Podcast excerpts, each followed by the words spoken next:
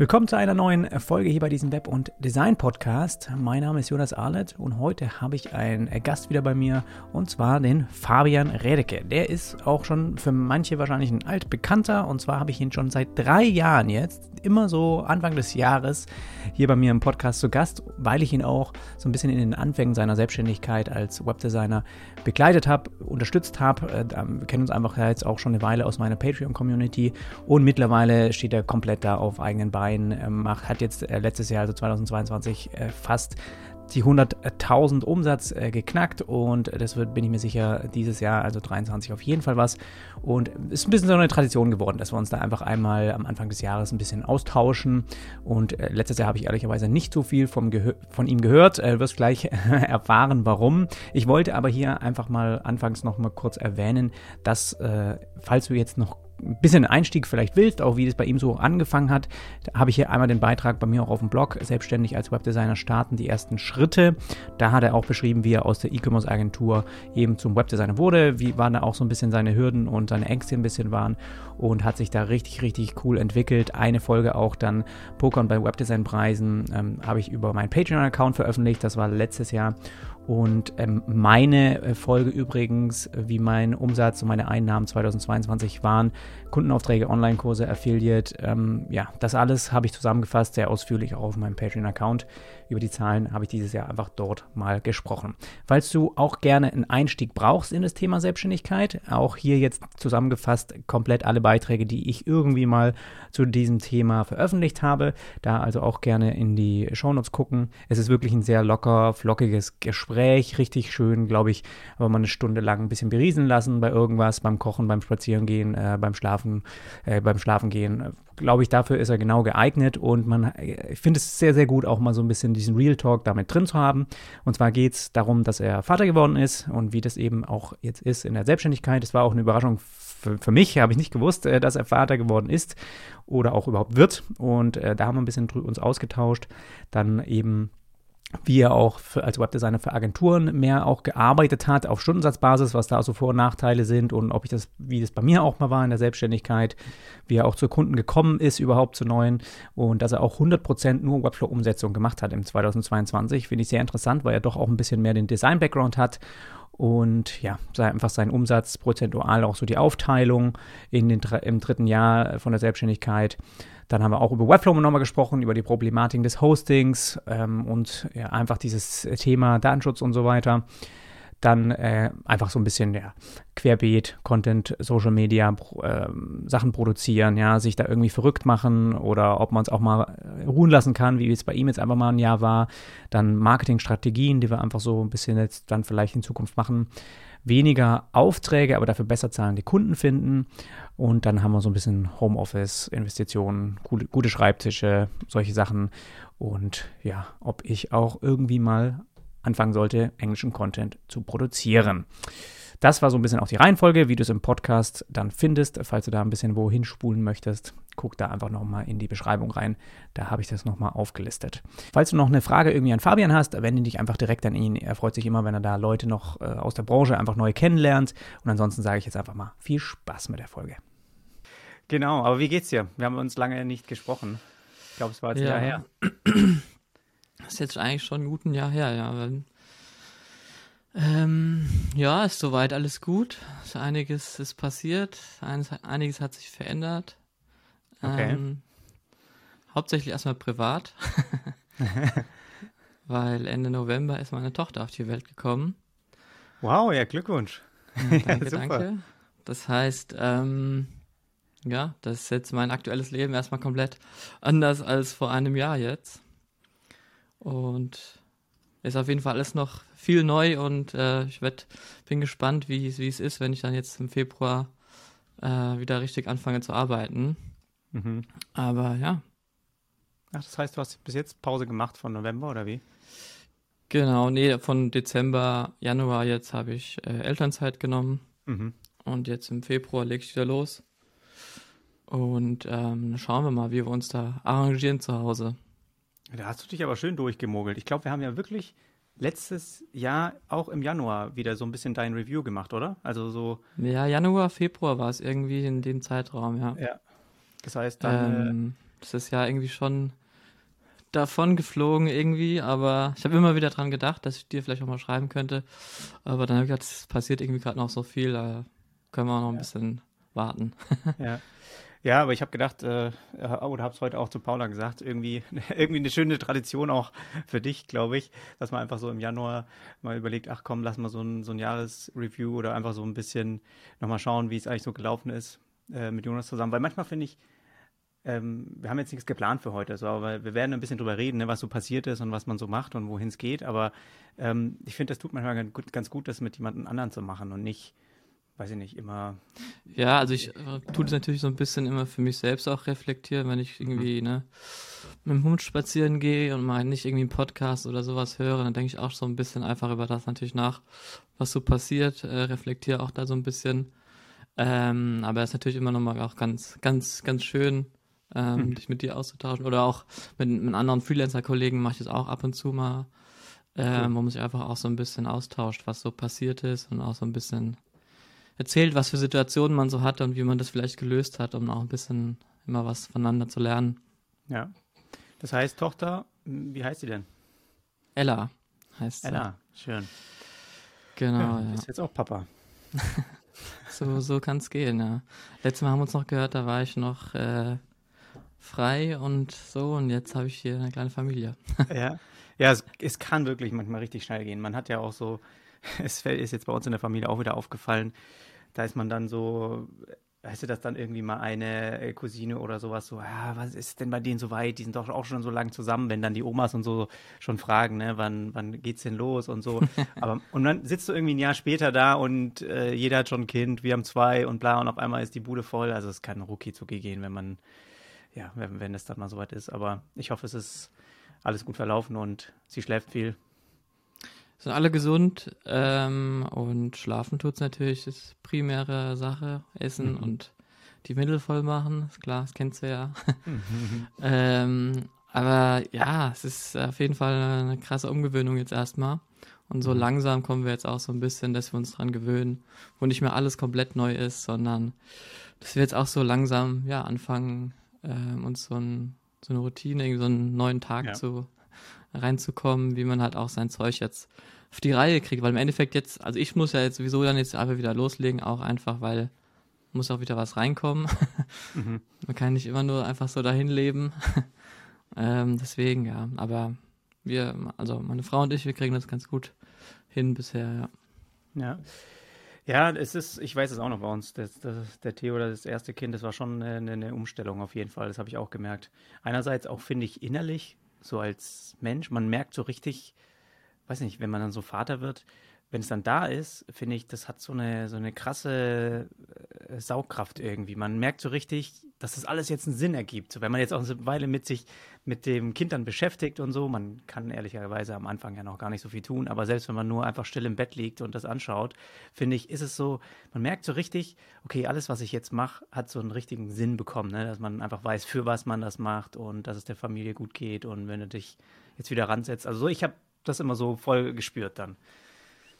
Mhm. Ja, ja, das, ja, das sind so Gefühle, das äh, kann man, glaube ich, so wirklich nachvollziehen, wenn man dieses Erlebnis auch einfach mal hatte. Mhm. Und ja, ist, äh, ist, ist, ist auch alles schön, genau, aber, aber auch viel anstrengend, muss ich auch sagen, ganz ehrlich. Mhm. Ähm, ich meine, das wirst du kennen, Thema, Thema Schlafen, so, man kann nicht einfach mal sich so wie früher irgendwie, keine Ahnung, 10, 11 legt man sich ins Bett und pennt durch bis moins sondern wird halt dann jetzt äh, geweckt und äh, wird mehr so in Etappen erstmal noch geschlafen. Und es geht natürlich auch so ein bisschen an die Substanz erstmal. Aber ich hoffe, das wird auch wieder ein bisschen besser. Ja. Aber viele sagen, es wird auch mal wieder mal, kann auch wieder schlechter werden. Aber naja, so ist es. Ja, äh, äh das ist, äh, ich glaube, das einzige Thema, was worüber irgendwie keiner, finde ich, so ehrlich gesprochen hat oder nicht an, an uns irgendwie was weitergegeben hat. Auch nicht die Eltern. Ich habe das Gefühl, weiß nicht, deine Eltern, meine Eltern, die Omas, die, als ob das alle vergessen haben, dass einfach dieser Schlafmangel oder als diese Phase, bis Kinder mal durchschlafen, so zäh ist und so lange dauern kann. Ja, mhm. es ist natürlich immer wieder, hast du irgendwie so Wunder, dass du aber irgendwie merkst, okay, es funktioniert doch ganz gut. Aber es ist schon, finde ich, weiß ich nicht, hatten, haben nicht so viele erzählt, dass das eigentlich eine wirklich eines der härtesten Aufgaben ist, quasi dass du eigentlich jetzt erstmal. Ich, ja. ich will es nicht zu so viel sagen, da hat es bei euch viel besser und das war nur bei uns schlimm, aber äh, im Prinzip kannst du erstmal halt, weißt du, zweieinhalb, drei Jahre ist, kannst du ab und zu mal durchschlafen oder du, trickst es halt, jetzt mit einem Kind geht's, ne, kann man sich auch mal abwechseln und so. Aber ähm, im Prinzip ist das echt eine harte Aufgabe gewesen. Das haben wir auch gemerkt. Das war, ja. Das ist ein Punkt, den muss man. Also ist so, das Ding Menschen. ist halt, also ich, bei mir ist halt auch der Schlaf, ich merke das halt auch extrem, wenn ich da irgendwie nicht so einen guten Rhythmus habe, macht es bei mir sehr relativ schnell bemerkbar. Also ich wäre jetzt für so Jobs, wo man das öfters hat, aber absolut ungeeignet auch, weil mhm. es macht sich einfach absolut auf mein Energielevel und auch auf meine Stimmung bemerkbar. Ähm, und meine Frau ist da auch ähnlich, deswegen ist so, ja, wir, wir kommen damit gerade zurecht. Hoffen wir, es geht weiter so und ja. ja, bleibt auf jeden Fall spannend. Ja. Es ist ja immer, jeder muss es auch so ein bisschen so machen, wie es für die am besten ist. Ich glaube, da gibt es viele, die man so Ratschläge geben wollen, aber am Ende ist es halt, jede Familie ist ganz unterschiedlich und die mm, Kinder genau, sind alle ja. so äh, äh, ganz eigen und so. Aber ich finde, es ist ein gutes Thema, weil ich hatte super viele Sachen, wo ich mir immer gedacht habe, oh wow, gerade wegen dem, dass ich gedacht habe, Mann, warum haben meine Eltern so viel vergessen, was eigentlich damals passiert ist? Ne? Manchmal sagen die, das, das ist einfach nur eine Phase, das geht gleich wieder vorbei und so. Aber da habe ich mir immer gedacht, so, hey, aber das, was jetzt gerade passiert ist oder wie wir das gemacht haben oder auf dem Weg hat Sinn gemacht, das muss ich mir merken das, oder das muss ich irgendwie weitergeben, weil da auch für gerade äh, junge Väter oder auch jetzt welche, die äh, selbstständig sind wie wir, dass man da halt einfach so ein paar Tipps hat, ne, wie man das vielleicht macht, habe ich gedacht, muss ich mir eigentlich mal ein paar Sachen aufschreiben oder halt weitergeben. Bisher habe ich immer so ein bisschen gedacht, ist auch langweilig für viele, die einfach noch nicht in der Rolle sind. Aber mhm. ich glaube, es lohnt sich auch gerade, wenn, wenn du vielleicht, das können wir mal in einer Episode noch mal machen, dass man so ein paar Sachen vielleicht mal zusammenträgt, dass du kannst ja auch ein paar Sachen fragen, aber ich glaube, es gibt schon so drei, vier Dinge, die ich jetzt gemerkt habe, die echt mir ultra geholfen haben oder uns, wie wir das halt auch mit Paula und ich zusammen, ne, wie wir das halt dann managen oder aufteilen, weil anders kommst du halt so an deine Grenzen und das würde jetzt hier den Rahmen sprengen. Wir wollten ja so ein bisschen ja. Business wahrscheinlich auch. Müssen wir dann äh, irgendwann nochmal an äh, Eltern, äh, ja, ja. Eltern-Episode machen. Ja. Ich glaube, sowas kommt auch gut an, ganz ehrlich. Das ist, gehört halt einfach auch dazu, ne? Das ist. Ja, also sag mal, bei mir im Freundeskreis bin ich jetzt der Zweite eigentlich, der mhm. also ein Kind bekommen hat. mein anderer Kumpel hat jetzt auch schon zwei. Aber die anderen sind alle noch hinterher, so ein bisschen. Das ist gar nicht mehr, würde ich mal sagen, gar nicht mehr so also bei mir im Kreis so gängig, dass man irgendwie mit 30 irgendwie ein Kind schon hat, sondern ja, das zieht sich alles noch ein bisschen. Ja. Nee, ich meine das also auch, dass man, dass es eben viele, die selbstständig sind, dann irgendwann mal in eine Phase kommen, wo das so kommt. Und es gibt auch so, ja. äh, mhm. Herausforderungen, die du meistern musst, genauso mhm. wie wenn man momentan keine Kinder hat, aber dafür äh, auf der Suche ist nach neuen Kunden. Das sind ja. alles Sachen, die man halt auch genauso meistern muss, ja. Aber das heißt, okay, du bist relativ, also ich weiß gar, gar äh, nee, wir haben uns wirklich nicht gesprochen. Ich habe so ein paar Sachen mir heute gedacht, hm, was ist wohl mit Fabian los gewesen? Ich habe so ein paar Theorien gehabt, ehrlicherweise, dass du jetzt Vater. Äh, Oha, das würde mich natürlich interessieren, was du für Theorien hattest. Ja, ich habe, also, einmal habe ich gedacht, okay, vielleicht, ähm, weil ich habe auf Social Media und so, ich habe einfach nichts von dir gehört, ne?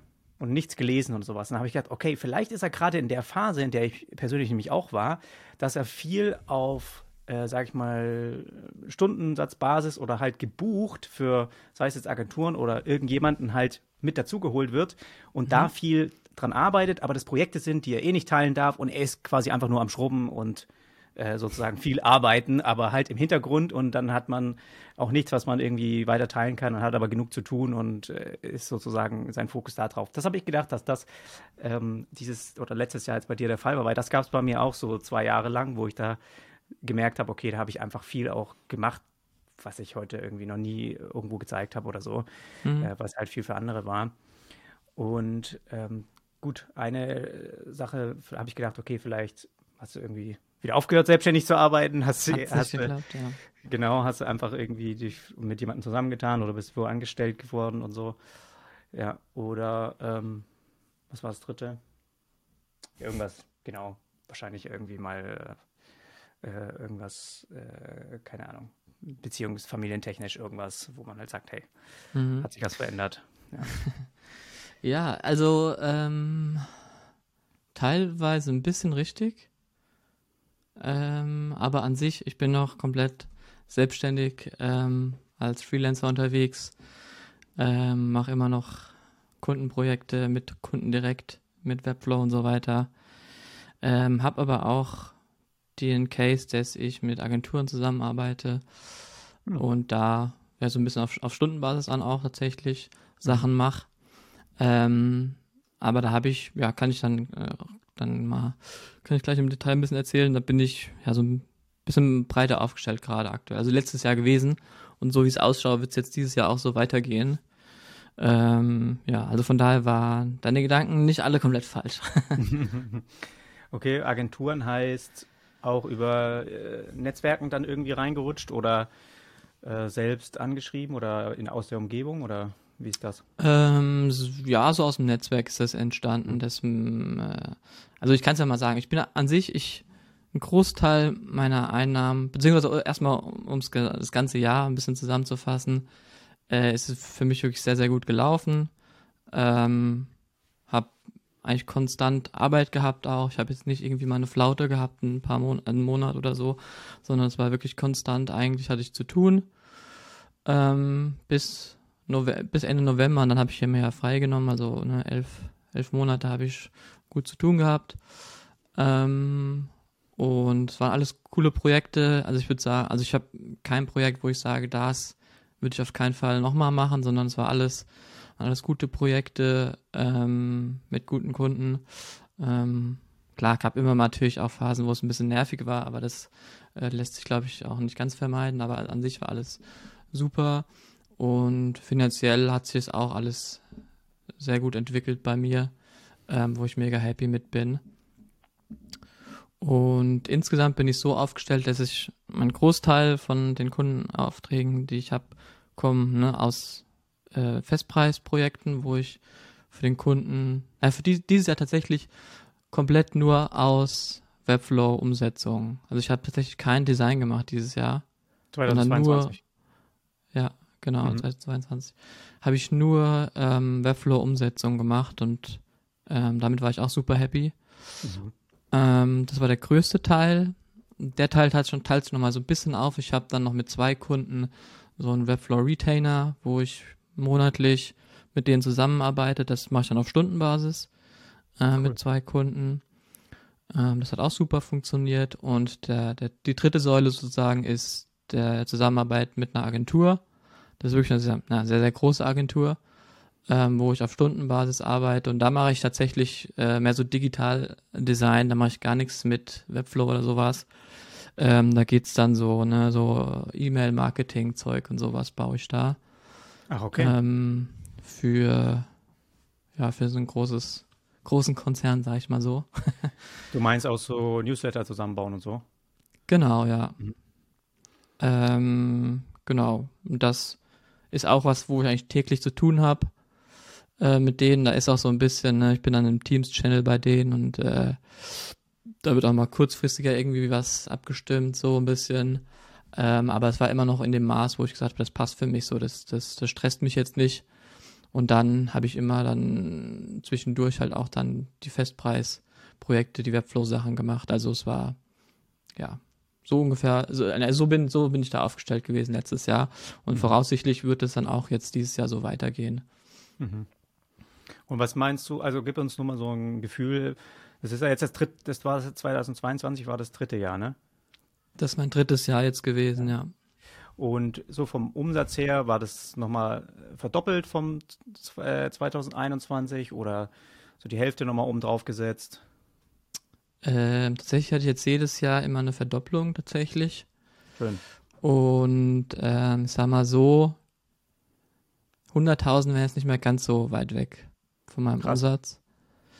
Cool. Ähm, aber mit der Situation jetzt dieses Jahr mit, mit Kind und so weiter, dann will ich mir jetzt noch nicht den Stress machen, dass ich sage, ich will das jetzt unbedingt knacken dieses Jahr. Ja. Sondern ich bin zufrieden, wenn ich sage, ich kann das Plateau halten, was ich jetzt gerade habe. Ja. Ähm, das werde ich sehen. Aber wie gesagt, da mache ich mich auch jetzt überhaupt nicht dieses Jahr stressig. Ähm, weil, ja, das muss ich mir nicht unbedingt geben, wenn es nicht sein muss. Aber natürlich äh, ist halt schon, schon mein Ziel, auch diese 100.000 auf jeden Fall zu knacken, mhm. weil ich natürlich auch ne, sehe, wie Kollegen, äh, die ähnliche Sachen machen wie ich, ähm, das locker hinkriegen. Mhm. Von daher denke ich mir, ähm, ist, ist, ist machbar auf jeden Fall. Was denkst du, machen die anders? Ein ähm, bisschen mehr arbeiten vielleicht auch tatsächlich. Mhm. Und natürlich auch mit den, wenn die Festpreisprojekte haben, mutiger sein, schon noch ein bisschen höhere Preise auch ansetzen.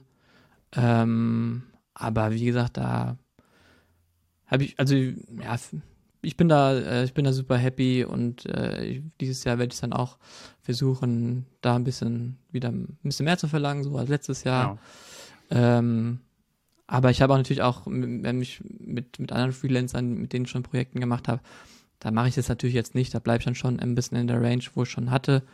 Ähm, und das ist natürlich auch immer noch Budgets, wo ich auch happy mit bin, wo ich von dem Zeitaufwand, den ich dann dafür brauche, immer noch eigentlich einen guten Stundensatz hätte, wenn ich das so mal umrechne.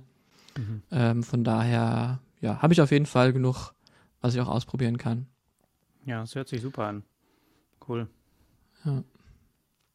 Und von dem Return, sage ich mal, jetzt hast du die Sparte Festpreise, dann die Retainer und Agentur auf Stundensatzbasis. Was von denen hat am meisten dazu beigetragen? Zum Zu Umsatz? was? Zu, zum Umsatz? Mhm. Ähm, ja, die, die Festpreisprojekte. Okay. Waren aber nur ähm, zwei. Bitte? Waren aber nur zwei Projekte, oder was? Nee, ähm, warte mal, ich ja. kann das auch gerade mal, hier wollte es eh gerade mal aufmachen. Also insgesamt hatte ich zehn Projekte dieses Jahr. Wow. Ähm, ah, das ist falsch aufgemacht. Ähm, ich habe mir das nämlich auch mal hier geschrieben, aufgeschrieben. Also 60% von meinem Umsatz habe ich mit Webflow gemacht, 60%. Mhm. Und 40% natürlich dann das mit diesem äh, Agentur. Ähm, ja. Vertrag sozusagen mit, dem, mit der Zusammenarbeit. Und von den 60% von Webflow habe ich wiederum 60% von den Festpreisprojekten eingenommen und 40% waren die Retainer. So war ich da aufgestellt. Tatsächlich irgendwie 60, 40 beides. Tatsächlich ganz lustig. Ja. Ähm, Gibt ja auch genau, dieses 80-20-Prinzip, ne? Kennst du das? Okay. Nee, kenn ich nicht. 80 Prozent äh, deines Gewinns, deines Umsatzes machst du mit 20 Prozent deiner Kunden. Ach so, ja. Kann ich ja so gar nicht sagen. Aber nee, ist nicht so. Bei mir hat es auch oft zuge äh, stimmte das schon. Oder mit, dein, mit der Sparte, ja, mit einem Bereich oder sowas, ne? Wenn man halt oft überlegt, man macht unterschiedliche Sachen und dann merkt man irgendwann, hm, eigentlich, ähm, ja, die Mehrheit an, an dem Return mache ich eigentlich nur mit dem Bereich. Wie bei dir zum Beispiel, wenn du merkst, okay, 60 Prozent waren Webflow, ist ja fast, ist man fast an den 80 dran. Äh, macht jetzt vielleicht ja. weniger Sinn, sich jetzt in dem E-Mail-Marketing zum Beispiel noch weiter zu vertiefen, weil man eigentlich quasi ein bisschen mehr Fokus nochmal auf, auf Webflow setzen oder so, dann könnte man die Sparte noch vergrößern oder so. Ja, an sich, also ich bin mit der Aufteilung auch super zufrieden, weil ich natürlich auch schon so ein bisschen, immer so ein bisschen im Hinterkopf habe, ich will mich nicht komplett irgendwie da jetzt dann, selbst wenn mit Webflow irgendwas passiert, das fällt dann alles komplett weg gleich. Ja. Habe ich jetzt aktuell gerade noch so ein bisschen auch so einen anderen, äh, anderen Bereich, aber den äh, will ich auf jeden Fall auch nicht ausbauen. Also mein Fokus definitiv auch auf Webflow-Umsetzung einfach, ähm, dass ich das weiter vorantreibe. Ähm, weil es ist natürlich vom Projekt her auch irgendwie, macht viel mehr Spaß. Also sag mal so, die, die Agenturarbeit ist relativ stumpf, sage ich mal so. Also mir macht schon Spaß, weil man auch damit mit anderen Kollegen zu tun hat und so weiter. Ähm, und das Thema an sich ist, ist schon auch, äh, ist schon ganz cool. Ähm, aber die, die reine Arbeit ist natürlich schon ein bisschen stumpf. Primär geht es darum, dass ich äh, Bilder raussuche und Texte in so eine Guidelines einbaue und so weiter und mhm. ganz leicht anpasse. Also ich muss äh, nicht mega viel designen an sich. Das ist so irgendwie mehr so Art Direction, so ein bisschen, dass man das Gesamtbild irgendwie im Auge hat, dass man da nicht, nicht äh, irgendwie was komplett Wildes macht, vor allem so, ne? Ja. Also, ja. Ich glaube, es kennt, kennt, kennen auch die meisten. Es gibt immer so ein bisschen die Arbeit, die nebenher ist, die einfach mal ja, so ein bisschen die, äh, die Einnahmen eben monatlich regelmäßig irgendwie mit äh, zu bezuschussen. Und ich glaube, diese einzelnen Festpreisprojekte, das sind halt auch welche, mit denen, weiß nicht, ist auch schwieriger zu planen. Denn du weißt ja immer nie, was kommt denn jetzt und wie viel. Ja. Und gerade die Retainer oder so eine Agentur, das ist schon auch mal nicht schlecht, selbst wenn wenn es jetzt mal eine Arbeit ist, die einem nicht so 100% Spaß macht, da kann man schon ziemlich gut immer drauf bauen, weil man halt weiß, es kommt regelmäßig zumindest was rein und das ist, glaube ich, schon für die Grundlage mal ganz gut monatlich. Ja, ja, das hat mir auch schon ein bisschen, bisschen Ruhe so insgesamt gegeben, ja. weil ich wusste, okay, weil bei, der, bei dem Agenturding ist es halt auch so, da, das ist natürlich dann eine Sache, wo eigentlich ist das Jahr jetzt schon geplant ist, wo sie wissen, hey, wir brauchen dich sowieso das ganze Jahr, wenn du Zeit hast, wo ich dann auch äh, sagen kann, okay, das ist für mich eigentlich auch ganz, ganz entspannt, weil ich weiß, zumindest meine Fixkosten, die kriege ich auf jeden Fall damit rein. Mhm. Ähm, und wenn dann bei denen irgendwas schief geht, würde es dann eher so Auswirkungen auf übernächstes Jahr haben oder nächstes Jahr in dem Fall jetzt haben. Mhm. Ähm, weil die, die natürlich auch langfristigere Verträge dann immer abschließen mit, mit deren Kunden. Ja. Und es nicht mal, mal so, mal so ist, ne? Weil das, bei so Konzernen ist es dann immer so ein riesen Rattenschwanz, wenn auch mal so eine Zusammenarbeit mit dem, ne, einer Designagentur äh, aufgesetzt ist. Es ist auch nicht mal von jetzt auf gleich gewechselt, ne? Ja. Ähm, also von daher ist es eigentlich ganz cool. und von den zehn Webflow-Projekten hast du da immer auch Design gemacht und auch die Umsetzung oder war es beides gemixt? Nee, ich habe, wie gesagt, nur reine Umsetzung gemacht. Ich hatte ein okay. Projekt, wo ich Design angefangen habe, aber dann äh, schnell, relativ schnell gemerkt habe, das passt mir irgendwie gar nicht, das Design zu machen. Vom Stil her habe ich überhaupt nicht die Muße dazu, äh, mich mhm. da reinzuarbeiten. Ähm, und dann habe ich tatsächlich aus, aus, aus deinem Netzwerk hier, aus der Community, einen Kollegen mir dazugeholt, der das Design gemacht hat. Also mhm. ich habe dann so ein bisschen mit dem zusammen ähm, das Design erarbeitet, also primär hat, äh, hat, hat er das dann gemacht. Ähm, und ich habe dann die Kundenkommunikation, so ein bisschen wie das Projekt, was wir mal gemacht hatten. Ja, ja. Ähm, habe dann ne, das Projektmanagement gemacht und dann die Webflow-Umsetzung noch. Mhm. Und die anderen Projekte waren wirklich reine reine Webflow-Umsetzung, wo ich ein fertiges Design bekommen habe und ich habe das Ganze nur umgesetzt. Okay, und wie bist, weil das ist ehrlich gesagt auch ein bisschen das, wo ich mehr hin will, vielleicht mal dieses Jahr, wenn ich dann ein paar Kundenaufträge mache. Wo sind die dann hergekommen bei dir, die Aufträge? War das auch wirklich mehr äh, Empfehlungen oder also mehr, also mehr Netzwerk? Ja, primär aus dem eigenen Netzwerk und Empfehlungen von, von anderen Kunden. Ähm, dann habe ich auch Bestandskunden gehabt, die dann wiedergekommen sind, ähm, weil sie die Webseite erweitern wollten und so weiter. Ähm, und einfach an sich durch meine Positionierung als Webflow-Entwickler, mhm. weil da gibt es ja aktuell, aktuell noch nicht ganz so viele, wenn man sich da ein bisschen umschaut. Mhm. Ähm, und da, darüber sind die ganzen Aufträge gekommen. Also, ähm, ja. Aber auch interessant, dass du dann immer direkt, also ich weiß nicht, müssen, ist schon eine bestimmte Größenordnung dann an Kunden eigentlich, ähm, weil es gibt nicht so viele, die das so getrennt haben wollen, ne? weil du musst halt auch beides bezahlen, separat, das Design und die Umsetzung. Ja, also ich hatte den Fall, dass sie halt meistens ähm, ja, so Startups waren aus der Technologiebranche, die halt eh einen ähm, UX- oder UI-Designer hatten mhm. für, für ihre App und so weiter. Ähm, und die haben einfach das Design dann schon gemacht und ich habe mhm. das Ganze dann umgesetzt. So war eigentlich so der, der Case meistens.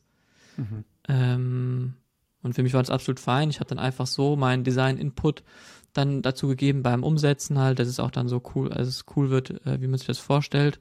Ähm, also so einen kommunikativen Austausch auch einfach ähm, angeboten und das haben die auch alle gern angenommen und ja, war, also wie gesagt, es irgendwie macht, es macht, aktuell macht es mir viel Spaß, so nur die Umsetzung zu machen. Und Design tatsächlich ähm, reicht mir vollkommen aus, wenn ich das für mein internes Zeug mache, so. Also, ja. Ja, ja ist echt auch interessant. Es ist auch ein Bereich, da hätte ich nie, auch persönlich nie gedacht, noch vor zwei Jahren, vor drei Jahren, dass ich, ich auch nicht da in die Richtung geht. Da hätte ich immer gesagt, nee, das eine ist Kreative, das macht mir Spaß und so. Aber wenn du jetzt halt mal echt überlegst und auch dahingehend, dass das mit der Vaterrolle intensiver wird und auch gerade du mal morgens vielleicht mal aufwachst und doch ein bisschen wenig Schlaf hattest oder sowas. Es ist halt diese Ungewissheit, die du bei Designaufträgen hast, wo du auch mhm. viele Sachen noch abstimmen, präsentieren, gut verkaufen musst, ne? die ist halt eigentlich bei einer Webflow-Umsetzung, wo du siehst du morgens und dann kannst du ja auch raussuchen, gut, ich habe die ganze Seite, jetzt mache ich mal erstmal heute, irgendwie kann ich mich überhaupt nicht konzentrieren, mache ich mal diese ganzen genau. äh, langweiligen Sektionen, die einfach nur runterzuschrubben sind. Und das geht halt locker flockig von der Hand und das habe ich so gemerkt, es, ist halt war auch ja, für mich einfach super gut planbar. Wenn ich das Screen Design sehe, kann ich super einschätzen, okay, das kriege ich hin, das habe ich schon mal gemacht. Den Bereich vielleicht noch nicht, aber ich habe irgendwie bei den Showcases schon mal irgendwas in der Richtung gesehen, da kann ich noch mal gucken. Da muss ich vielleicht noch mal ein bisschen recherchieren, aber das kriege ich alles so und so hin und kann es auch zeitlich relativ gut einschätzen, wie lange ich dann auch brauche für das Ganze. Ja. Äh, das ist aus Planungssicht natürlich super. Das hast du mit dem mit dem ungewissen Phase in der Designphase ist es ein bisschen schwieriger, ne? Kann sein, dass Kunden gefällt dem, gefällt einem dann doch nicht sofort oder dann müssen die sich intern noch irgendwie beraten, wie sie vielleicht doch äh, das anders haben wollen. Ähm, kennt man ja, aber ja, mit der reinen Umsetzung, ja, es ist äh, aktuell noch super. Mhm. Aber da muss man natürlich auch, glaube ich, irgendwann wieder die Balance finden, wenn man, so wie wir beide, die ja auch eigentlich vom Design herkommen, ja. Ist dann vielleicht auch irgendwann zu trocken, aber deswegen ja, ähm, habe ich mir auch ein paar Sachen überlegt, dass ich dann trotzdem das Design jetzt nicht hinten runterfallen lasse komplett, sondern dass ich vielleicht intern da auch ein bisschen dann ne, mhm. jetzt mit Content, den ich vielleicht raus, den ich raushauen will dieses Jahr, dass ich da so ein bisschen meine Design-Sachen rauskriege. mhm. Ja, ja, ich glaube, man sollte da schon ein bisschen fit da drin bleiben ne, und das ab und zu machen, mhm. selbst auch ja so ein eigenes kreatives Projekt einfach mal ab und zu machen, weil es auch glaube ich, ganz gut äh, möglich ist, dadurch auch die Webflow-Skills zu verbessern, wenn du das danach auch mal versuchst umzusetzen oder so. Aber wo, was ich sagen muss, dass ich von meiner Seite aus die höchsten Margen dann hatte, wenn ich beides gemacht habe. Aber mhm. dem Kunden das ein bisschen so verklickert habe, wie, ja, wir sind ein Team, äh, einer macht das Design, ich bin dann auch mit dabei, äh, werde das ein bisschen koordinieren, aber äh, werde dann auch die Webflow-Umsetzung primär übernehmen. Am Ende habe ich doch beides gemacht. Weil dann kannst du richtig krass einfach im Design auch, sobald du strategisch, sage ich mal, gut die Sachen so aufgeteilt hast, dass das mit dem Kunden eigentlich größtenteils der Weg klar ist, kannst du ziemlich zügig schon in die Umsetzung gehen, ohne dass du die ganzen Seiten runterschrubben musst. Und trotzdem, ähm, weiß ich nicht, also es ist jetzt, wenn ich nur Designaufträge gemacht habe, dann muss ich ja wirklich immer jeden Screen, jede Unterseite bis nach unten irgendwie auflayouten und dem Entwickler äh, vorzeigen. Und wenn du es halt mhm. selbst am Ende umsetzt, kannst du dir eine Menge dabei sparen und weißt auch so im Hinterkopf, ja, dafür habe ich schon mal eine Vorlage gebaut oder sowas, ne? Kannst sowas mal mit einbinden und so. Kannst wirklich an beiden Seiten dann extrem sparen. Also so ein Responsive Design machst du gar nicht mehr im Design. Äh, so, äh, die ganzen, weiß ich nicht, so eine, so eine Icons irgendwie alles zu exportieren oder so. Oder ja, das sind, da gibt es ja für, für, alles mögliche Sachen, die du vielleicht schon mal irgendwo in Projekte integriert hast, dann nimmst du halt die gleichen wieder oder so. Ähm, also kannst du unheimlich beschleunigen und da habe ich gemerkt, da habe ich am meisten, sage ich mal, kurz an Projekten gearbeitet für, das, für, den, für den größten ähm, mhm. Umsatz quasi mit dem Projekt. Weil halt einfach, ja, ja weil ich sozusagen selbst managen konnte, wie lange ich für bestimmte Dinge brauche und sowas. Aber ich denke mal, wenn du jetzt nur eine Umsetzung machst, ist das natürlich ja. auch, wenn du im Voraus das Design siehst, kannst du es auch gut abschätzen, ne? Kann man sich auch mm. gut. Oder ist, ist es oft vorgekommen, dass Überraschungen dabei waren, dass du irgendwie gemerkt hast, okay, ja, ist eigentlich locker und dann war es doch äh, komplizierter oder die haben nochmal was nachgereicht und sowas oder war das immer ziemlich straight, einfach durch und fertig? Mm, mal kurz in meine Projektübersicht hier reingehen und mal nochmal in Erinnerung rufen, was so war. Mhm.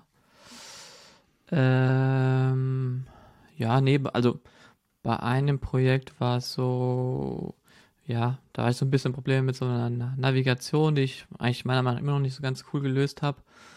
Ähm, wo ich ja nicht so happy mit war, aber dass wir trotzdem gesagt haben, damit gehen wir erstmal jetzt weiter.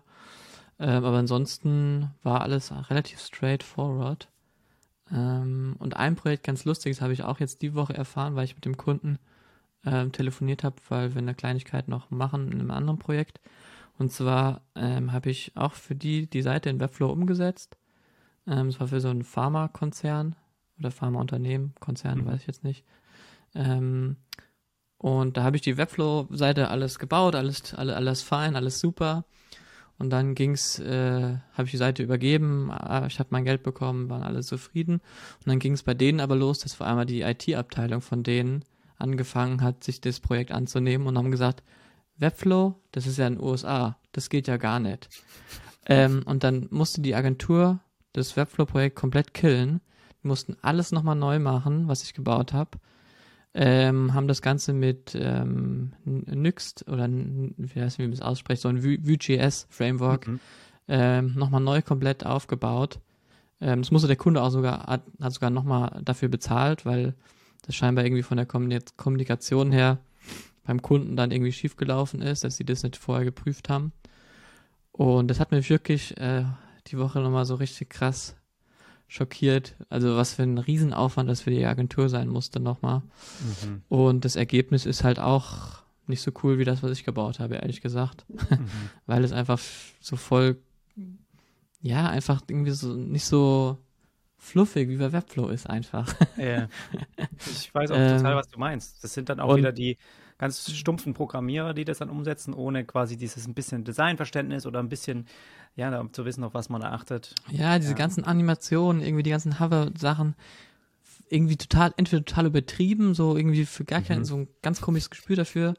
Und äh, dann war ich auch zufällig auf der Seite, weil ich es mir einfach mal angeguckt habe, habe dann sofort einfach einen Bug gefunden, wo sie dann mhm. schon wieder ran mussten jetzt. Ähm, und ja, also die waren, also an mich haben sie natürlich gar keinen Vorwurf gemacht, weil äh, es war ja ganz klar so die Sache. Aber die waren einfach richtig genervt auch davon, weil es unbedingt halt in Deutschland gehostet werden muss, aus Datenschutzgründen, mhm. wie auch immer.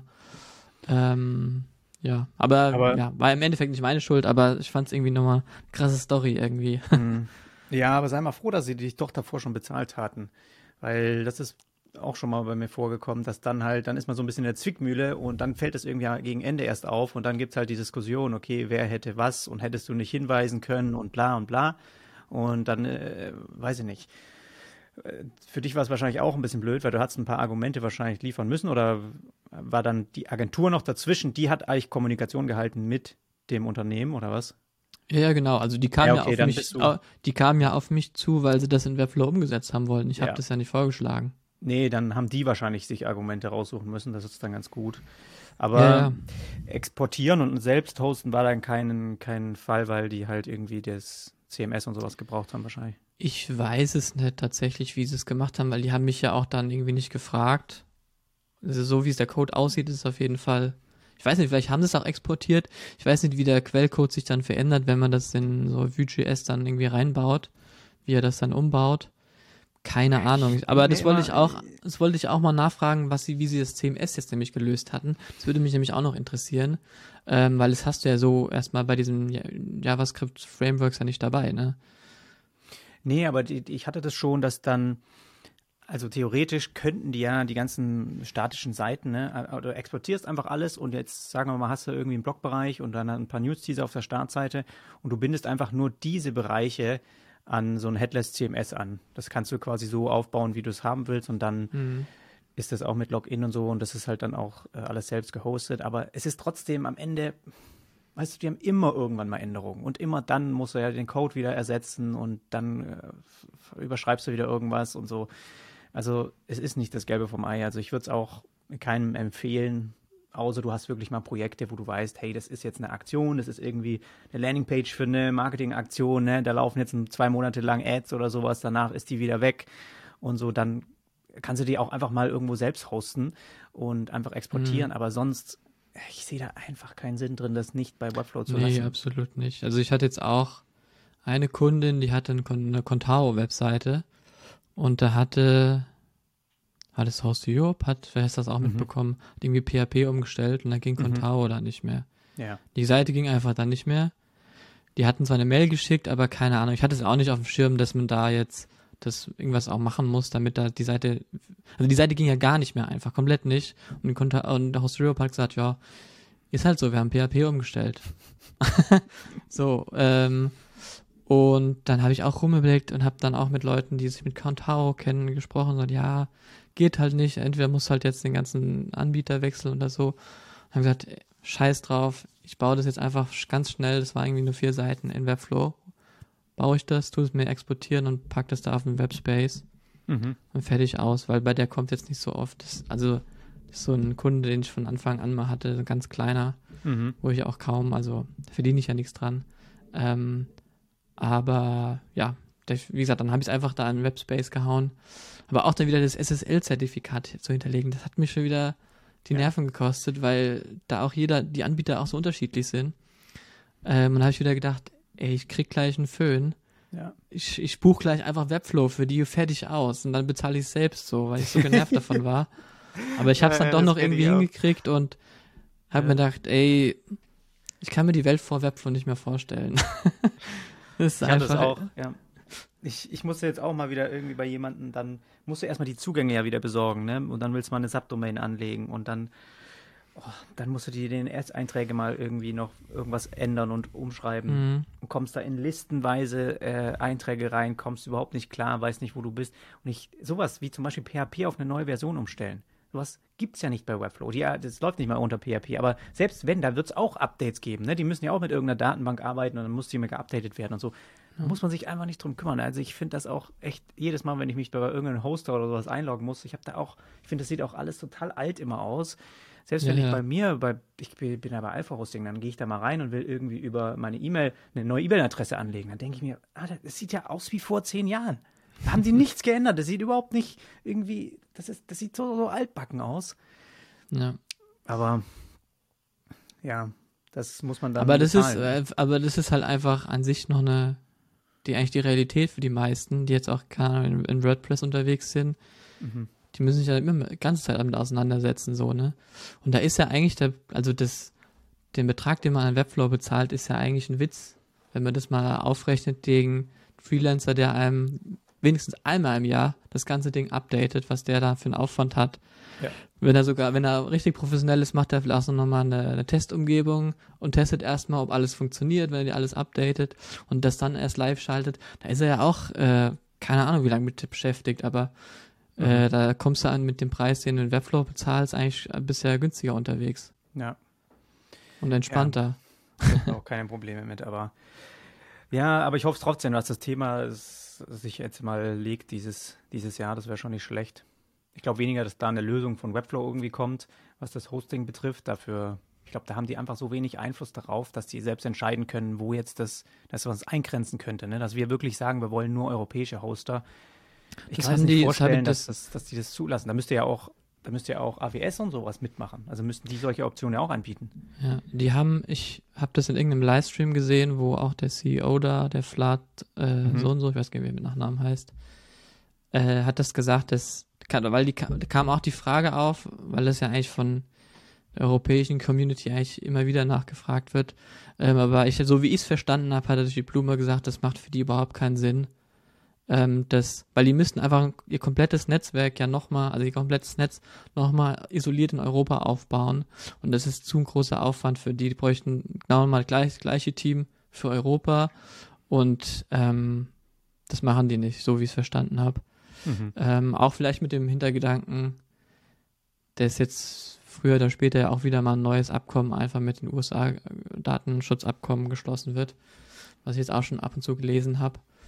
Ähm, weil das ist ja super auch einschränkend, wenn du jetzt jedes Mal DSGVO-konform irgendwie keine US-Services nutzen kannst, dann brauchst du im Internet auch eigentlich nichts machen groß. Mhm. Also das ist.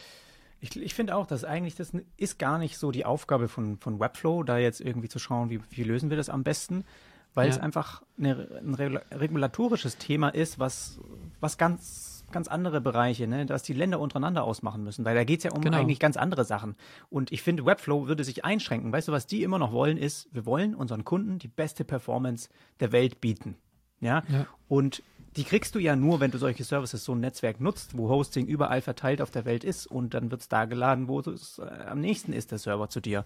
Und ich sehe das jetzt bei mir, ich habe immer mehr auch internationales Publikum dann mal auf den Webflow-Tutorials und Seiten und so.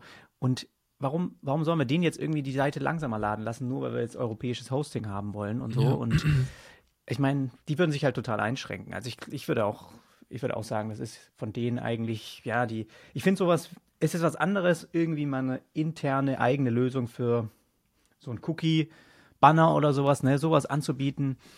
Ja.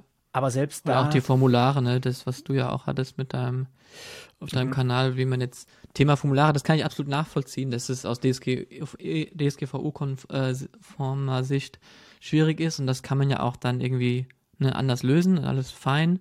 Aber dieses grundsätzliche Hosting, nur weil die, keine Ahnung, dann wissen, wie deine IP-Adresse ist und dein ungefähre, dein ungefährer Standort oder so, Also. Ich weiß eigentlich auch nicht, was, ich, ich weiß ehrlich gesagt echt nicht, was mit dem Hosting überhaupt das Problem ist. Ich meine, da laden wir Bilder hoch und die, die Website ist da, ne? Also wenn es jetzt wirklich um die, weil, weil für alles andere können wir ja andere Lösungen bieten. Also gerade die, die Web-Formulardaten, die musst du ja gar nicht über Webflow laufen lassen. Und ja, das Ding ist einfach an sich, dass Webflow einfach ein US-Unternehmen ist. Und da ist immer der Verdacht, dass die halt dann Daten halt auch in den USA speichern. Selbst wenn du jetzt Webflow deine Seite aus Irland abrufst oder so. Ne? Ja, aber die, selbst die IP-Adressen sind anonymisiert. Also du kannst, die haben, erheben keine benutzerspezifischen Daten, außer jetzt die von meinem Kunden. Ne? Die melden sich ja an, die geben ihre Kreditkarte ein, die geben ihre Straße mhm. ein und sowas. Das ist natürlich im, im Dashboard zu bearbeiten und das ist wahrscheinlich alles bei denen. Potenziell könnten sie darauf zugreifen. Aber es ja, geht aber da ja stimmst du ja sowieso auch zu, einfach aktiv. Ja, du willst, genau, du, indem du das, diesen Service nutzt. Aber ich glaube, bei DSGVO geht es ja um die Seitenbesucher. Wenn die Seitenbesucher auf die Seite kommen und dann von denen irgendwelche Daten genommen werden, und da gibt es für mich gar keinen Sinn, warum das eigentlich nicht.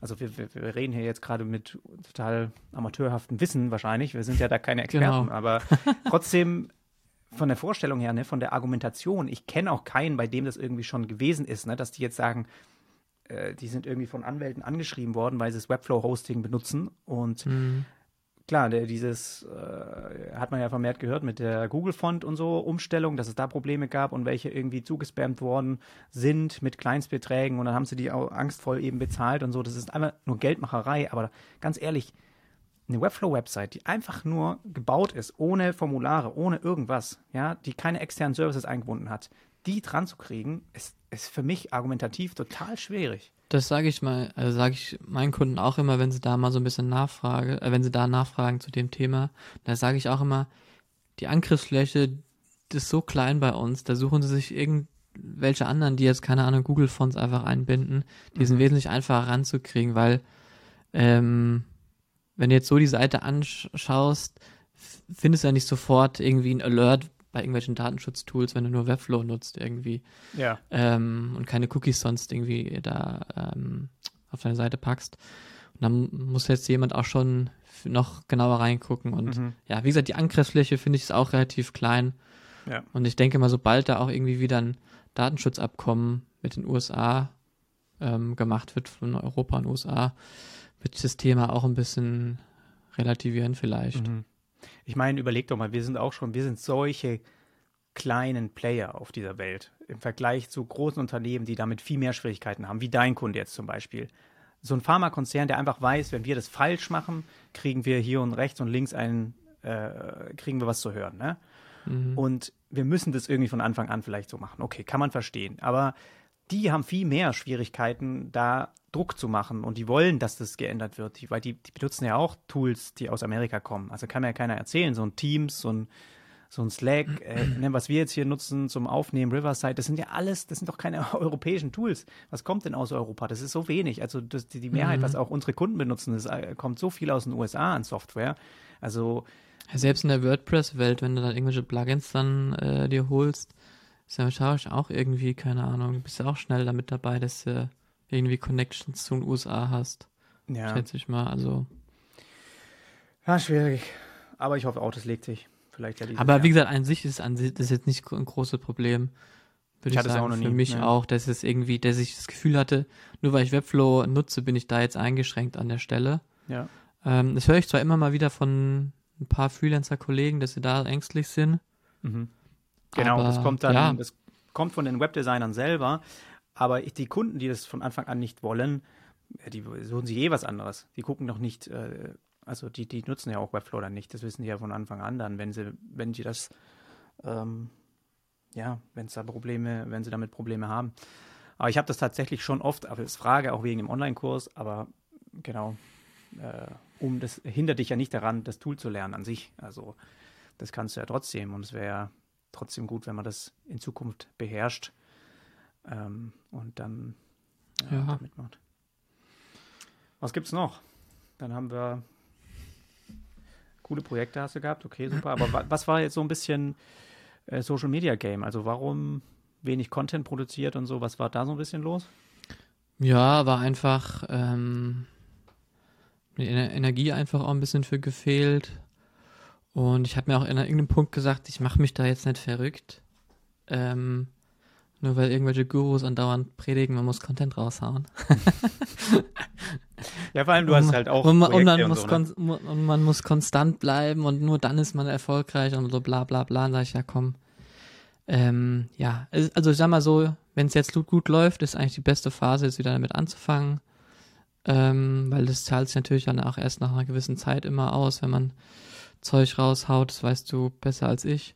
Mhm. Und ähm, ja, ist auf jeden Fall auch bei mir auf, auf der, in der Planung mit drin, dass ich das dieses Jahr trotzdem wieder angehen will, ähm, Content rauszuhauen. Zum einen halt ne, YouTube-Videos äh, wieder versuchen will zu machen. Und dann aber auch, ja, schon noch so ein bisschen Design-Sachen vielleicht, dass ich mal auf Dribble was poste, aus daraus dann vielleicht so ein Made äh, in Webflow ähm, Projekt draus mache auch dann jetzt, was jetzt mit Webflow ja kommt, diese neuen Profile, wo man auch diese mehr Projekte auch so zeigen kann, dass ich da dann auch was habe. Ähm, keine Ahnung, irgendwie Webflow Library, vielleicht, das wird dann vielleicht ein Thema, wenn das für, für alle geöffnet wird, so ein bisschen. Ähm, ja, in dem Bereich will ich dann Zeug raushauen auch, ähm, wo ich auch so ein bisschen designen kann, gerade so als Kontrast so ein bisschen zu der reinen Webflow-Umsetzung, die ich dann bei den Projekten habe mhm. dass ich da dann auch ein bisschen meine kreativen Part ähm, beschäftigen kann. ja, ich glaube gerade für uns, wenn wir jetzt mehr in Richtung wirklich rein Webflow als, als Hauptservice gehen, ist es gar nicht schlecht, mal zum Beispiel zu zeigen, hey, ich bin einer von den wenigen, die quasi zum Beispiel eine, eine, eine Komponenten-Library oder sowas zur Verfügung gestellt haben. Ne? Und Webflow hat die auch dort angenommen und man kann die sehen und man weiß es und die wurde schon tausendmal installiert und so weiter. Ich meine, das ist eine unheimlich gute Reputation, wenn du das einfach siehst, also als Kunde und du siehst, wow, okay, der ist da auch mit drin, also der hat auch Ahnung und der teilt da auch Sachen. Also ich merke das bei meinen Showcases, das ist so angenehm, wenn man da einfach auch weiß, dass da viele sind, die sich das dann klonen und sowas. Das ist schon glaube ich, ein starkes Argument, das für einen ja. spricht, wenn halt ein Kunde mal jemanden sucht, der sich mit Webflow auskennt. Ich glaube, die Videos immer noch äh, super wichtig. dass das zeigt man einfach sofort automatisch. Hey, mit mir machst du nichts falsch, so. Ähm, kannst dir alles anschauen. Ich, ich, ich weiß schon, ich kann das auf jeden Fall anbieten und ich kann das alles umsetzen. Aber ähm, zusätzlich diese, ich glaube, es ist bei vielen Entwicklern auch, ne, die dann hier und da mal eine kleine eigene Library oder ein Skript schreiben und das Open Source zur Verfügung stellen und sowas auf GitHub und so. Das sind ja alles coole Sachen eigentlich, wo du dann einfach siehst, hey, du kannst ein paar Statistiken in, äh, mit integrieren, ist schon tausendmal äh, runtergeladen worden, installiert worden und so. Das sind halt einfach, einfach immer für dich zusätzlich gute Sachen, wo man halt ein bisschen einen Schritt weitergehen kann, wie ich mache jetzt nur ein Dribble-Design, sondern mal versuchen irgendwie, auch wenn es vielleicht manchmal ein bisschen aufwendiger ist, aber ich glaube, mal ein richtig geiles Clonable zum Beispiel rauszuhauen und dann gefeatured zu werden und so, das kann dir echt auf Dauer noch mehr bringen. Also, mhm, ja, ja gerade auch, weil jetzt die Webflow-Community, also international gesehen, ja schon noch überschaubar ist, dann ist, man kommt, sieht man ja an deinem Beispiel, kommt auch relativ gut, kommt man auch mal in diese Showcase-Bereich, weil es noch nicht so krass viele Webflow-Leute gibt im Vergleich. Mhm. Ähm, und im deutschsprachigen Raum ja sowieso. Also da ist ja so super klein alles. Obwohl ich schon ähm, erstaunt bin. Es gibt schon mittlerweile Einige. Ich meine, ich sehe es ja, ja in meinen Verkäufen. Es gibt viele, die Webflow benutzen jetzt. So, sage ich mal so. Aber nee, ich meine jetzt die, die Content raushauen zu genau. Webflow jetzt im deutschsprachigen Raum, meine ich ja, jetzt. Das ist sehr wenig. Ähm, da ist auf jeden Fall für jeden Potenzial, der da Gas geben will. ja. ähm, aber ja, es ist halt ähm, ja immer eine Frage von Energie und so, wie man das dann hinkriegt. Und wie gesagt, da mache ich mir jetzt auch, also ich habe es mir vorgenommen, da aktiv zu werden, aber ich mache mich auch nicht mega verrückt, äh, weil ich natürlich auch noch Zeit hier für die Familie haben will, ähm, weil ich nicht einfach nur da sein will, sondern ich auch aufmerksam da sein will, so bei denen. Ähm, mhm. Und von daher, ja, meine Projekte haben halt dann doch eher die, äh, die Priorität, weil die natürlich dann auch das Geld bringen. Ähm, aber an sich ist es immer noch ein Thema, was für mich relevant ist. Und ich versuche werde, das anzugehen. Ja, cool. Schick. Schick, schick. Ja, das heißt, du gehst jetzt wieder langsam ans Werk. Dein Jahr fängt sozusagen jetzt erst so ein bisschen an. Genau, ja. Bin ich auch schon, äh, habe ich eigentlich auch schon ganz gut was äh, in der Planung, also von Projekten, wo ich konkret eins jetzt äh, direkt anfange und das Folgeprojekt ist eigentlich sozusagen nur noch Formsache, dass da das Angebot unterschrieben wird. Ähm, dann habe ich eigentlich schon zwei Projekte, wo ich äh, gut mit starten kann und dann geht es ja mit meinen Retainer-Sachen auch dann wieder los, sowohl die Webflow-Retainer als auch das mit der Agentur. Hm. Da bin ich auch schon bis Mitte des Jahres wieder gebucht. Wow. Ähm, ja, mal schauen einfach. Das ist also sowieso, wie da mein Tag äh, ausschauen wird, wird es ein bisschen anders sein als vorher jetzt. Mhm. Ähm, aber ja, wird schon gut werden. Aber deine Website hast du auch schon lange nicht mehr geupdatet. Das könntest du ja vielleicht ja für dieses Jahr noch vornehmen. Ähm, ja, das wollte ich eigentlich in der Elternzeit machen jetzt, aber das hat sich dann doch nicht äh, so ergeben. Ähm, auf jeden Fall will ich äh, mehr rausbringen, dass ich halt eigentlich primär Webflow-Umsetzung mhm. mache und nicht mehr Design, was ich ja jetzt aktuell noch drinstehen habe. Und dann mal schauen, visuell das dann auch ein bisschen updaten, aber ehrlich gesagt, ehrlich gesagt, ich will jetzt nicht so total ähm, fancy werden mit meiner eigenen Seite gerade, weil ich auch nicht so das Interesse gerade dran habe, mich da zu verkünsteln an der Stelle gerade. Ja. Ja. Ja. Ich nutze die Zeit dann eher vielleicht, um ne, YouTube-Videos YouTube zu machen und so weiter. Und die, die will ich dann auf jeden Fall auch so ein bisschen auf die Seite bringen, damit, wenn ein Kunde dann auf die Seite kommt, schon mal sieht, hey, das ist der Fabian. Äh, mhm. So geht er das zum Beispiel an, wenn ich dann irgendwie Videos highlighte, hier Einstieg in Webflow so und so weiter, dann lernen sie das Tool vielleicht auch so ein bisschen mal, so sehen sie, wie das funktioniert und mhm. sehen gleichzeitig halt auch, wie ich arbeite, wie mhm. ich mich gebe und so weiter. Ich ja. glaube, das ist halt durchaus ein ganz cooler Mehrwert einfach für den Kunden, um mich besser einschätzen zu können von vornherein. Ich glaube auch, auf jeden Fall. Ja. Genau. Ja. Ähm, und dein, dein Review kommt ja jetzt die Tage wahrscheinlich noch, deswegen müssen wir da jetzt gar nicht so äh, ins Detail gehen, weil du ja wahrscheinlich eh den eigenen Post dafür geplant hast. ich habe das tatsächlich heute im Kalender stehen, aber jetzt hast du dich damit reingequetscht. Die muss ich morgen aufnehmen.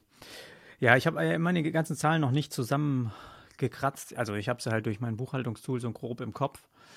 Ähm, aber es war doch auch wieder ein spannendes Jahr und ja, wird der jetzt Montag, wollte ich das eigentlich raushauen. Mache ich einmal morgen, nehme ich nochmal was für auf und ist für mich selbst ja auch ganz gut, das einfach mal nochmal zu sehen. Das teile ich natürlich mhm. dann mit der Patreon-Community, wie da meine Umsätze waren und wie das Jahr so lief. Aber man muss schon sagen, bei mir ist es jetzt auch mit 23. Ich, es tue mich unheimlich schwer, gerade davon noch wirklich diese Kundenarbeit, mich davon zu lösen dass ich es wirklich einfach streiche, auch auf der Website und so. Ich meine, das wären ja nur ein paar Klicks und dann wären die Seiten weg und da gibt es halt keine Service-Seite mehr und so. Ähm, ja, das ist immer noch spannend. Ja, ich kann, das ist immer das Thema, hatten wir, glaube ich, ein paar Mal schon besprochen, das ist immer im Vergleich zu dem Run Seagal, der ja auch irgendwann aufgehört hat, sozusagen Kundenprojekte zu machen und nur noch seine Kurse macht, wo halt ich wirklich auch so gemerkt, das hat so krass an Wert verloren, sein YouTube-Kanal. Das mhm. ist einfach, ich gucke mir die, gucke mir, ich kam noch ein Video dort an mhm. und wenn man sich die ersten Videos anguckt, also die fand ich so mega wertvoll, einfach weil er irgendwie so ein cooler Einblick ja. gegeben hat, einfach in sein Freelancer-Dasein. Ja. Und ich finde dann ja, auch, aber, ehrlich aber gesagt, im Endeffekt ist es, ist es halt auch einfach eine Entwicklung. Ne? Irgendwann ist man vielleicht so ein bisschen für eine, für eine Weile durch mit den Kundenprojekten und macht dann was mit Kursen und so weiter. Vielleicht kommt es ja dann irgendwann dann wieder trotzdem so, ne? Also. Ja, ich habe jetzt gedacht, die, der Schritt, nur noch die, die Webflow-Umsetzung auch anzubieten und nicht mehr das Design, ist ja schon einer, der das schon ganz schön reduziert, was, was mein Angebot äh, betrifft. Mhm. Und wo ich halt auch, wo ich, glaube ich, nochmal viel besser Kunden gewinnen könnte, die, weil der einfach so viel von meinem Namen mittlerweile mit Webflow in Verbindung gebracht wird, dass man da halt wirklich auch mal ziemlich coole Projekte vielleicht kriegen kann. Aber ich habe das jetzt wieder gemerkt mit dieser, mit der Reihe, die ich jetzt im Januar, da habe ich ja wirklich mal das so ein bisschen angetestet, wie ist das mal so drei Videos pro Woche und nebenher das Projekt auch laufen zu lassen. Das war jetzt wirklich, also ich mache da noch abschließend, mache ich mal noch mal ein, ein Video, wo ich das nochmal zusammenfasse, was mir das gebracht hat. Ne? Und um das einfach mal zu zeigen, ne, lohnt sich das auch mal einen Monat für sich sowas aufzuziehen und so aufzubauen und was habe ich dadurch auch an Aufmerksamkeit bekommen, weil das ist schon echt krass. Und die, die, ich habe mir jetzt wieder gesehen, dass in der Phase sind wieder wirklich Projektanfragen reingekommen und sowas, die so eine krasse Qualität haben und auch von, von bekannten Leuten, ne, die, die jeder kennen würde, der in bestimmten Bereichen unterwegs ist und so. Genauso auch schöne Unternehmen, die einfach mal einen richtigen Refresh-Update-Website brauchen. So auch eine, in, die, die schreiben schon in den, in den, in den Texten, schreiben die schon, weil ich habe ja so ein bisschen diese 10.000 Euro Hürde, schreiben die schon in den E-Mails mit rein, dass die 10.000 Euro sind für uns kein Problem. So, ne, die, also die, die wollen quasi auch. Und wenn ich den absage, dann schreiben die nochmal zurück und sagen, hey, aber wir würden echt gerne mit dir arbeiten und so. Und ich, ich tue mich halt voll schwer, das sozusagen ganz wegzustreichen und bin jetzt halt schon wieder am überlegen, okay, wie kann ich es machen? Kann ich mir äh, vielleicht auch nochmal jemand dazu holen? Aber du hast es ja jetzt auch einmal gemacht. Ähm, ich, wahrscheinlich muss man es einfach öfters machen. Aber ich, ich habe mich jetzt auch damals, als wir zusammengearbeitet haben, es ist ja trotzdem nicht einfach, wirklich mhm. die Hände davon zu lassen. Ne? Du bist ja trotzdem auch mit als Designer so ein bisschen mit drin und also ja, ich tue mich da auch schwer, dass diese Aufgabe wirklich nur als reine Managementrolle zu machen und dann trotzdem was zu kassieren und so.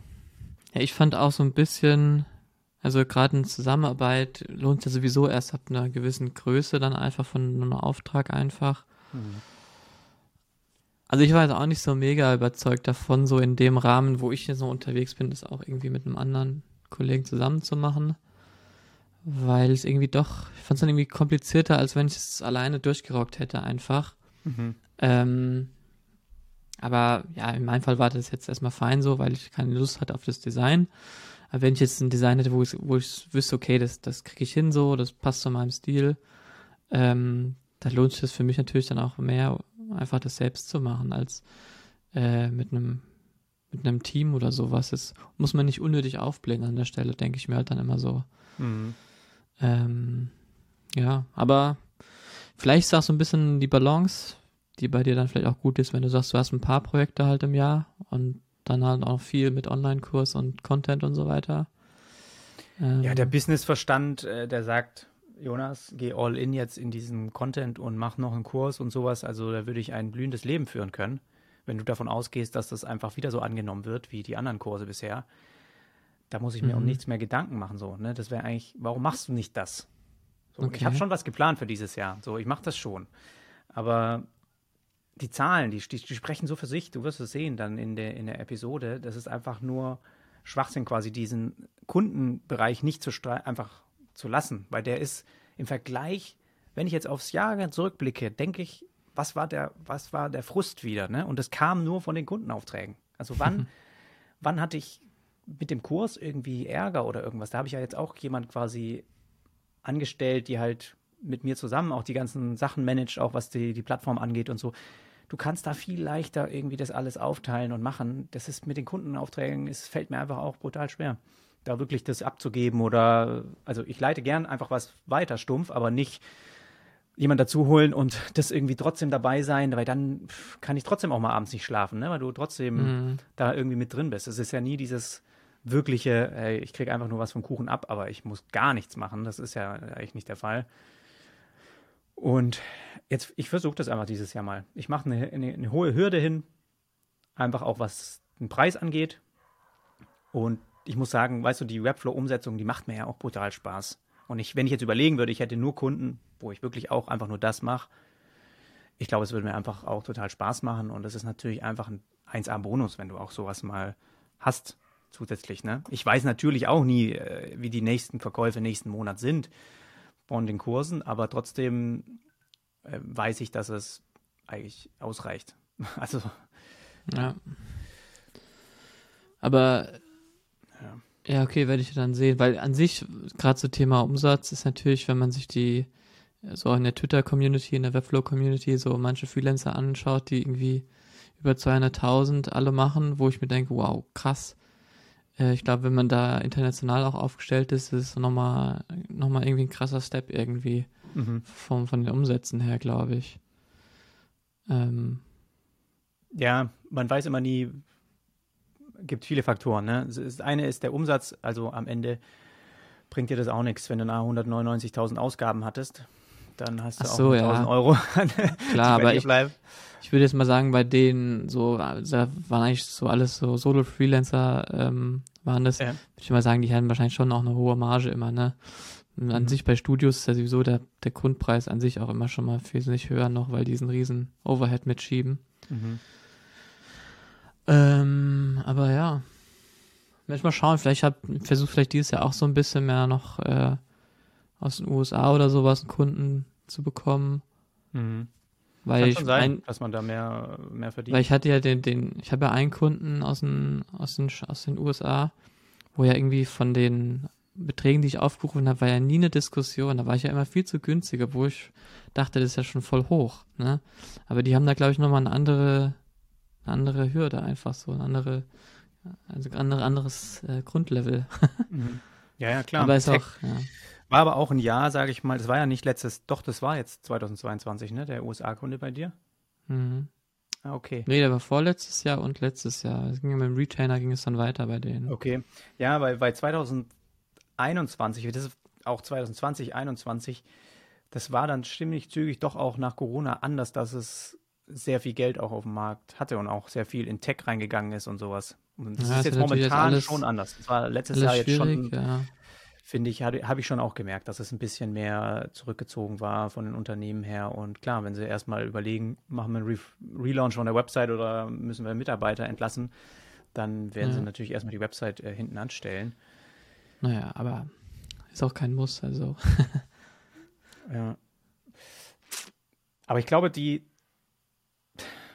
am Ende musst du halt einfach vielleicht auch für dich mal gucken, dass jetzt hast du halt zehn Projekte gemacht im Jahr. Das ist fast jeden Monat ein, ein anderer Au- Auftrag. Eigentlich hast du jeden Monat einen anderen Auftrag gemacht, weil wenn du ab November quasi Feierabend gemacht hast, bis jetzt äh, hattest du jeden Monat einen anderen Auftrag und wahrscheinlich mit Überschneidung. Dann wirklich mal Mhm. drüber nachzudenken, jeden zweiten Monat nur einen Auftrag zu haben, aber dafür halt lieber einen Monat länger so einen Kunden zu finden oder halt äh, zu gewinnen, dass er halt einfach eine Nummer größer ist. Ne? Ja. ja, das schon. Ähm, aber ich muss sagen, ich war jetzt jetzt nicht unbedingt vom Zeitpensum her so am äh, das totale Schöpfer. Also ich habe immer vielleicht bis vier gearbeitet auch nur Mhm. unbedingt. Cool. Also ich habe jetzt am Wochenende sowieso nie. Das habe ich eigentlich gar nicht gemacht. Mhm. Also jetzt total erschöpft habe ich mir das auch nicht, muss ich sagen. So. Ja, ich habe immer so, ich fange meistens um neun an, wirklich dann an zu arbeiten. Vorher sitze ich halt nochmal am Rechner irgendwie, erstmal ein bisschen rumdaddeln. Und um neun fange ich richtig an, zwölf mache ich Mittagspause, bis um eins und dann geht's bis vier und dann gehe ich meistens mit dem Hund raus. Und dann mache ich eigentlich nichts mehr. Dann gucke ich vielleicht mal in den Mails rein und sowas. Aber Mhm. meistens bin ich schon fertig, muss ich sagen. Von daher, ähm, Das ist, ist cool. ja, hat mich auch, also, ja, ja, so ist es halt gewesen. Ja, aber wenn das reicht, ich meine, ist doch super. Es war auch bei mir schon immer das Ziel, eigentlich das, das gleiche ja zu verdienen, aber mit weniger Arbeit. Und das heißt, äh, auch Genau. mit Kind um vier Feierabend zu machen, das ist super.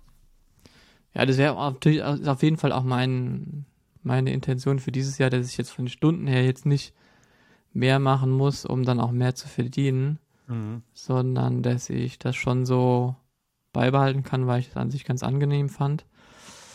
Aber klar, mal, mal Phasen, wo es dann ein bisschen mehr wird, wird es auch geben oder gab es auch letztes Jahr. Aber das war jetzt nicht so, dass ich da super gestresst durch den Tag oder durch die, durch die Wochen gegangen bin. Also von daher, ja. Nee, aber das kenne ich von vielen Kollegen, die auch am Wochenende nochmal einiges machen Mhm. ähm, weil sie sich über, überbucht haben sozusagen, aber mir ist dann tatsächlich meine Zeit und so wertvoller als vielleicht die paar tausend Euro, die ich mehr verdienen könnte noch. Ja. Ist mir einfach dann wichtiger, ehrlich auch, weil ich auch einfach Zeit für die Familie haben will, für meine Freunde und so weiter. Ähm, weil das am Ende des Tages doch mehr wert. Auf jeden Fall. Ja, und selbst wie du sagst, wenn deine Ausgaben locker gedeckt sind, ich meine, nur um einfach den Umsatz wieder zu verdoppeln, sich da so abzurackern, für, für was? Also ich meine, Ja, klar, es kommen jetzt ein paar mehr Kosten auf dich zu mit, mit einem Kind, aber selbst da, ich meine, du hast ja auch wahrscheinlich ja deine Frau auch, ihr habt ja auch Elternzeit, äh, Elterngeld äh, und das ist auch im ersten Jahr immer super, dass das ein bisschen da aufstockt. Dann hat man das Kindergeld mhm. und so. Also ich glaube, ein Kind kann man echt immer noch ganz, ganz solide stemmen. Also manche, klar, es ist äh, hart für manche, aber ich glaube, äh, zwei ist dann immer schon frisst doch schnell Geld auf, wenn die dann mal in ein bestimmtes Alter kommen, wo du so viel nachkaufen musst. Aber das zweite Kind kann halt mhm. eigentlich schon wieder viel vom ersten dann eigentlich nehmen und so. Aber ja, ich glaube auch, dass da sollte man sich nicht verrückt machen. Also das sind einfach nur, für mich sind es auch einfach nur so Zahlen und ich gucke auch, dass ich so diese gewisse Messlatte erreiche, damit wir einfach wissen, dass es uns gut geht und alles darüber hinaus, das ergibt sich irgendwie auch. Ne? Also ja. Es macht also mir macht schon Spaß natürlich auch gewisse Grenzen mal zu erreichen und fühle ich mich mhm. schon irgendwie cool und irgendwie so ein bisschen bestätigt äh, und gibt mir irgendwie so ein gutes Gefühl im Hinterkopf zu sagen, ja, ich habe das und das mal verdient, hört sich ja schon auch irgendwie cool an, muss ich sagen. Mhm. Aber es ist nicht mein primäres Ziel, würde ich sagen, tatsächlich. Wobei ich natürlich auch, wenn ich jetzt weniger verdienen würde dieses Jahr äh, wie letztes Jahr, wäre ich schon ein bisschen enttäuscht, sage ich mal so. Das aber, aber nicht, wird nicht passieren, sage ich dir.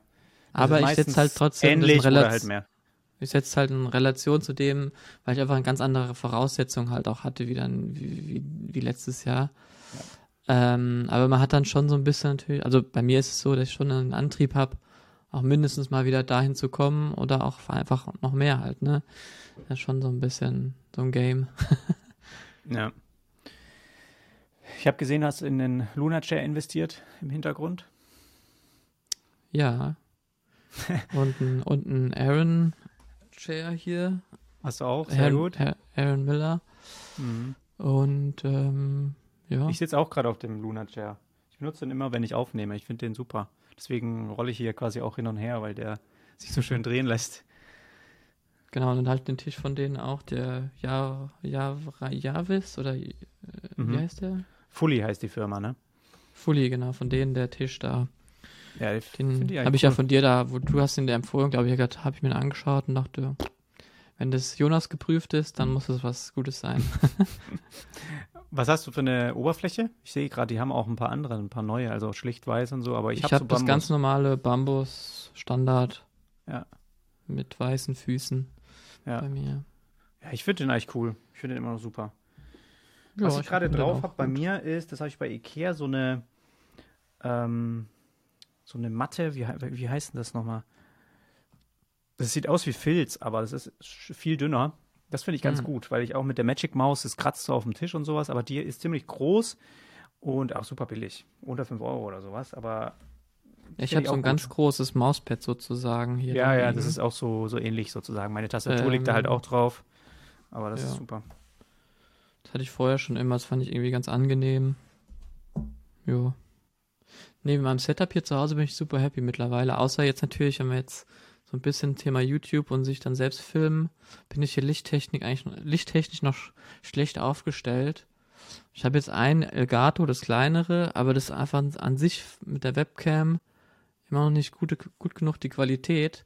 Aber ich habe eigentlich noch keine Lust, so ein bisschen das so umzustellen, dass ich da irgendwie größeres Licht oder sowas hinpacken kann, weil es sonst irgendwie nicht mehr so gemütlich ist in meinem Büro. Ja, du hast halt auch das, obwohl ich es bei dir eigentlich das immer ganz angenehm finde, weil du hast halt auch von der Seite noch das natürliche Licht vom Fenster. Aber mhm. äh, eine Schwierigkeit wäre bei dir, wenn du auch mit Bezug auf Licht, äh, wie man das immer ausleuchtet mit der Brille, ne? Dass man das da drin nicht sieht. Genau, ja, ich habe immer die, die Spiegelung kommen. sieht man hier schon so ein bisschen. Ja. wenn ich jetzt auch mal ein helleres, äh, einen helleren Tab aufmache, ist natürlich gleich ja. So mega. Ja, das ist einfach scheiße. Ich muss halt wesentlich heller sein, damit ich nicht so krasse Spiegelungen drin habe. Und dafür reichen die Elgatos irgendwie hier in meinem Setting nicht so wirklich aus. Und so eine riesen Lightbox habe ich halt überhaupt keinen Bock eigentlich, weil das muss ich dann meinen Tisch viel weiter zurückstellen, damit die Platz hat. Mhm. sieht dann irgendwie nicht mehr so gemütlich aus. Mhm. Hm. Bin ich noch ein bisschen im Zwiespalt, wie ich es mache. Naja, das ergibt sich. Ich finde immer für, die, für den Content, den du auch gerade produzierst, finde ich, wir sind da jetzt, also so wichtig ist das ja auch nicht, wie wir dann darauf aussehen, weil ich finde, die ist halt das geil, stimmt, dass wir ja. die, die Bildschirmaufnahme können wir halt immer in so super High-Res aufnehmen. Das finde ich schon ja. mittlerweile echt geil. Das ist so, trotzdem 4K-Video, auch wenn wir verpixelt sind. Ton ist ja, gut, sind, das ist wichtig. Nur, wir sind nur klein unten, genau, aber ja trotzdem irgendwie mich, sowas, sowas äh, fuchst mich halt trotzdem irgendwie immer nochmal, weil ich es dann doch irgendwie geil hinkriegen will. Aber ja, ich habe auch schon jetzt überlegt, äh, ab und zu lasse ich jetzt einfach das Video von mir weg und rede einfach nur mit dem Screencast und fertig aus. Wenn es irgendwie mal nicht passt vom Licht und alles, so, wenn ich es nicht hinkriege. Das soll mich jetzt nicht dran hindern, einfach.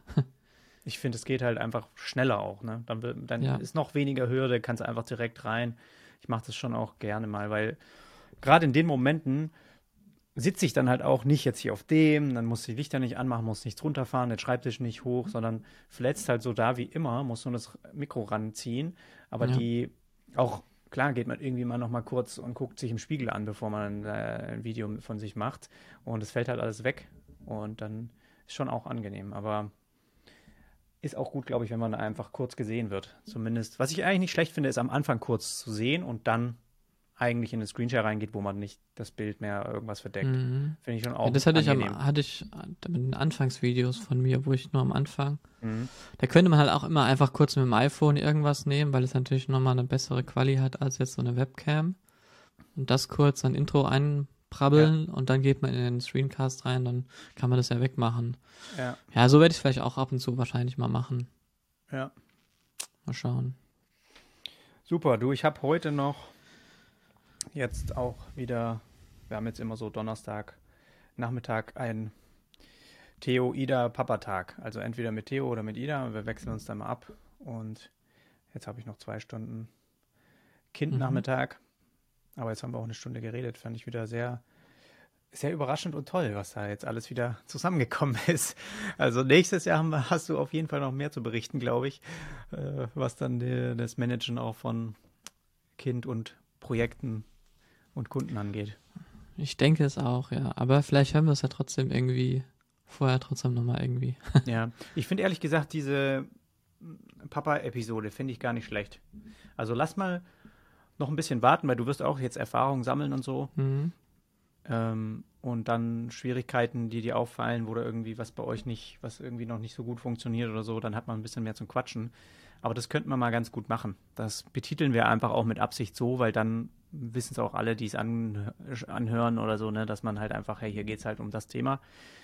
Und dann können wir das nochmal ein bisschen separieren. Aber ich glaube, das finde ich echt cool.